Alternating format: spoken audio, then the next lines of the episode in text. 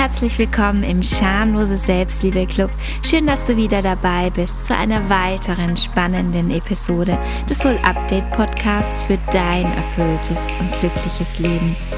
Mein Name ist Angelika Reimer und ich möchte dich daran erinnern, dass Glück nicht nur ein kitschiges Wort ist, dass Liebe sexy ist und Erfolg nichts ist, wofür man sich schämen muss. Du bekommst von mir hier wöchentlich in kurzen und knappen Episoden alle Tipps und Tricks, damit du dein eigenes Leben selbstbewusst, federleicht und glücklich gestalten kannst. Tschüss Unzufriedenheit, hallo Leben. Hallo und so schön, dass wir heute wieder etwas Zeit miteinander verbringen können. Und heute habe ich wieder ein sehr spannendes Thema für dich mitgebracht. Und zwar sprechen wir wieder über das Hochstapler-Syndrom, wie auch schon in der letzten Podcast-Folge, Podcast-Folge 44. Und heute möchte ich dir sieben wirklich einfache Schritte an die Hand geben, wie auch du dein Hochstapler-Syndrom überwinden kannst. Wenn du aber noch gar nicht weißt, was das Hochstapler-Syndrom überhaupt ist und ob du auch daran leidest, dann hör dir unbedingt zuerst meine Folge 44 an. Aber jetzt wünsche ich dir viel Spaß mit den sieben Schritten und bei der Überwindung des Hochstapler-Syndroms. Und zuallererst möchte ich kurz darauf eingehen, wie unterschiedlich manche Menschen mit dem Hochstapler-Syndrom umgehen und ganz speziell, wenn Herausforderungen auftreten. Du kannst ja mal für dich selbst reflektieren, welche Strategie du wählst, falls ja, eine Herausforderung auf dich zukommt. Ich fand es auf jeden Fall sehr spannend, da mich selber zu hinterfragen und das für mich herauszufinden. Also es gibt zwei komplett unterschiedliche Herangehensweisen und zwar für Menschen, die am Hochstapler-Syndrom leiden, wenn die auf eine Herausforderung stoßen.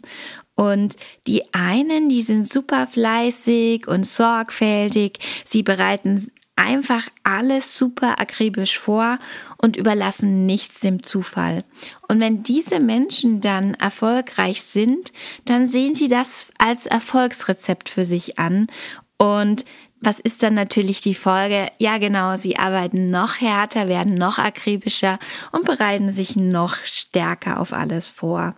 Für diese Menschen ist dann wirklich auch gar nichts gut genug und man hätte es ja wirklich auch noch besser machen können. Und überleg jetzt mal wirklich für dich oder Hand hoch.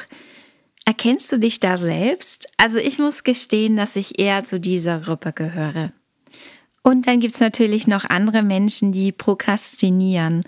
Und statt zu arbeiten, sorgen sie sich eher, was passieren könnten. Sie malen sich aus, wie sie versagen oder sich blamieren oder abgelehnt werden könnten.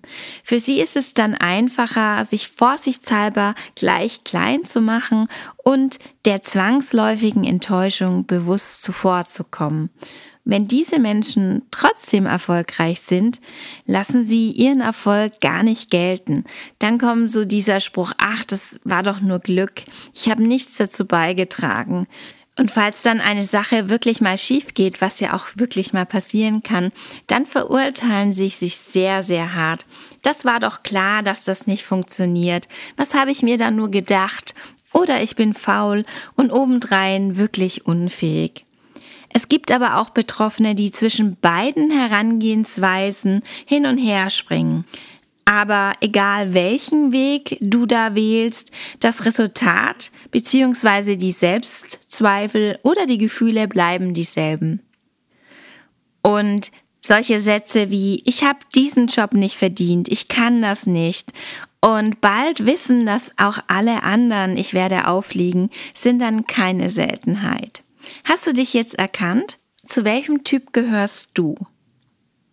So, ich hoffe, du bist jetzt bereit für die sieben Schritte, für die sieben wirklich einfach umsetzbaren Schritte, damit auch du jetzt dein Hochstapler-Syndrom überwinden kannst. Und wir fangen gleich an mit Schritt Nummer eins. Und wie bei allem beginnt der Weg aus der Tiefstapelei zuerst mit Selbsterkenntnis. Wer erste Anzeichen des Hochstapler-Syndroms bei sich erkennt, sollte die erst einmal anerkennen und akzeptieren. Der erste Schritt zur Überwindung des Hochstapler-Syndroms ist also das Erkennen der verschobenen Selbstwahrnehmung. Das ist natürlich oft gar nicht so einfach. Aber der Austausch mit anderen kann dir dabei helfen. Und hier möchte ich dir einen Gedanken mit auf den Weg geben.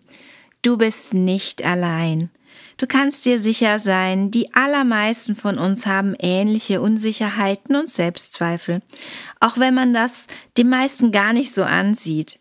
Also tausch dich ruhig aus dazu und akzeptiere zunächst einmal, dass du vom Hochstapler-Syndrom betroffen bist. Es geht gleich weiter mit Schritt Nummer zwei. Und zwar ist es auch wichtig, die eigene Fehlbarkeit anzuerkennen. Fehler gehören zum Lernprozess und sind ein konstruktives Mittel, es zum Beispiel beim nächsten Mal besser zu machen. Das heißt ganz konkret, das Leben ist nicht perfekt und so kannst auch du nicht perfekt sein. Das heißt, Fehler zu machen ist voll okay.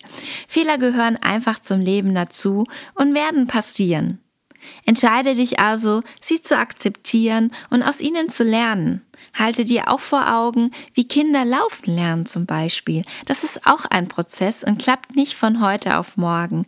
Und Kinder fallen auch öfters mal hin und stehen dann einfach ganz natürlich wieder auf.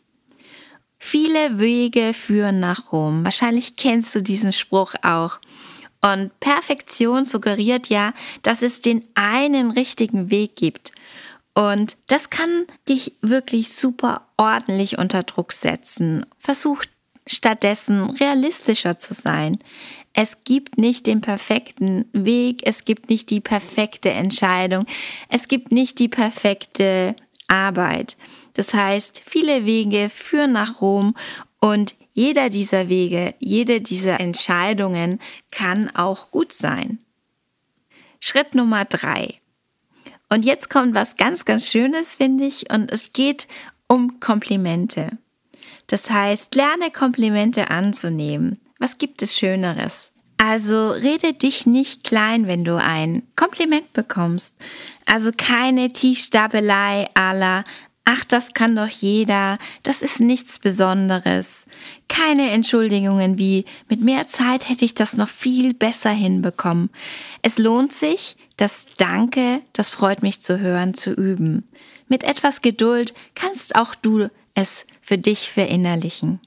Schritt Nummer vier. Und hier geht es um deine Gedanken und deine Sprache.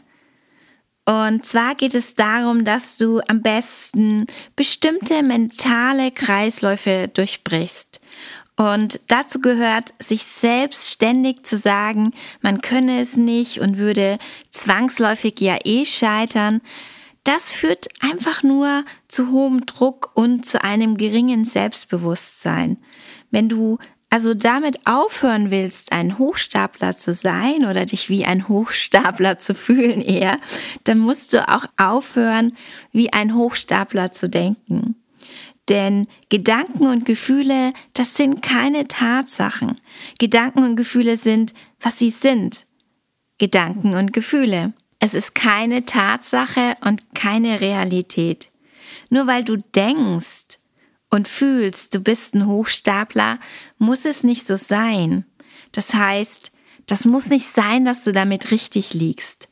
Versuche also achtsam zu sein, einen Schritt vielleicht auch zurückzutreten und aus der Distanz deine Gedanken und Gefühle zu beobachten und, und wahrzunehmen. Und glaub dir nicht alles, was du denkst. Hier kommt schon der Schritt Nummer 5. Das ist einfach ein super schöner Gedanke oder eine Inspiration über das Thema Glück. Und viele Hochstapler sagen ja, ach, das war ja nur Glück. Und zu diesem Glück möchte ich auch noch was sagen. Und zwar mach dir bewusst, dass Glück ein kleiner Teil von Erfolg sein kann. Und selbst wenn es so war, dass es Glück war, heißt es ja nicht, dass dein Erfolg entwertet wird. Denn wichtig ist ja immer, was du daraus machst. Wenn du also Erfolg hast, dann liegt das auch immer an deinen Fähigkeiten. Schritt Nummer 6. Und das ist einer meiner Lieblingstipps. Und wenn du mich kennst und schon die ein oder andere Podcast-Folge von mir gehört hast oder auch zum Beispiel bei mir im Coaching bist, dann kennst du wahrscheinlich schon diesen Schritt. Aber ich möchte ihn trotzdem hier noch anbringen. Und zwar ist Schritt Nummer 6, leg dir ein Erfolgstagebuch an. Ein Erfolgstagebuch, in dem du alle kleinen und große Erfolge, jedes Kompliment, jedes gute Feedback aufschreibst. Das hilft, sich durch die Augen der anderen und damit objektiver zu beurteilen.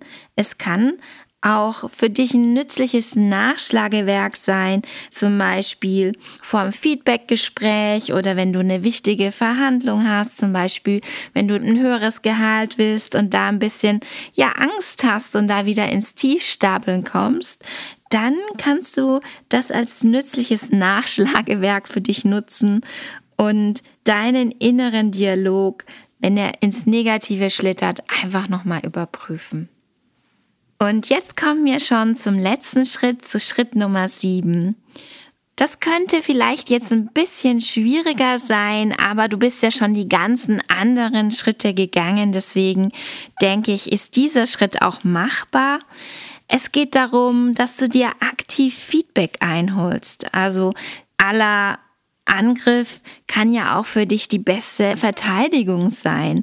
Und Menschen mit dem Hochstapler-Syndrom reagieren ja sehr oft sehr, sehr empfindlich auf Kritik und sind wahrscheinlich auch deshalb sehr niedergeschlagen, wenn sie Feedback erhalten, weil das ja dann so ein gewisser Beweis ist für ihre Unzulänglichkeit. Und da kannst du hier ganz langsam vorgehen. Das heißt, hol dir erstmal ein Feedback quasi in einem geschützten Rahmen, also von Menschen, denen du vertraust, die du auch kennst. Und dann kannst du diesen Step, also wirklich aktiv Feedback einholen, ist der Step, Schritt für Schritt ausbauen. Und was passiert, wenn du aktiv, also proaktiv Feedback einholst? Da übernimmst du die Kontrolle über dich und dein Leben. Und falls du merkst, oh je, jetzt schleichen sich da doch irgendwelche Selbstzweifel wieder ein, wenn du Feedback bekommen hast und du das super persönlich nimmst, dann stell dir doch einfach auch mal die Frage, wie würde eine Person, die Kritik nicht persönlich nimmt, reagieren? Also Schritt Nummer sieben ist, die eigenen Gedanken zu hinterfragen, mit aktiv proaktiven Feedback einholen. Weil oft ist es ja so, dass wir uns viel, viel strenger bewerten als die anderen. Und deswegen ist es auch ein super cooler Schritt. Und natürlich übernimmst du die Kontrolle über dein Leben. So, ich hoffe, meine sieben Schritte waren jetzt für dich hilfreich und du kannst aus dieser Folge einige Inspirationen für dich mitnehmen. Und natürlich hoffe ich, dass dir diese Episode gefallen hat. Wenn ja, würde ich mich über eine positive Bewertung von dir freuen. Gerne kannst du auch meinen Podcast abonnieren. Jeden Dienstag erscheint eine neue Episode für dich. Und wenn du selbst mal eine Frage an mich hast oder zum Beispiel auch einen bestimmten Themenwunsch, das, also irgendwas, was dich brennend interessiert, dann schreib mir einfach. Ich freue mich auf jeden Fall. Und meine E-Mail findest du in den Show Notes. So, jetzt bleibt mir nur noch, dir eine ganz tolle Woche zu wünschen und ich sende dir ganz viel Liebe. Deine Angelika und bis nächste Woche in meiner nächsten Podcast-Folge.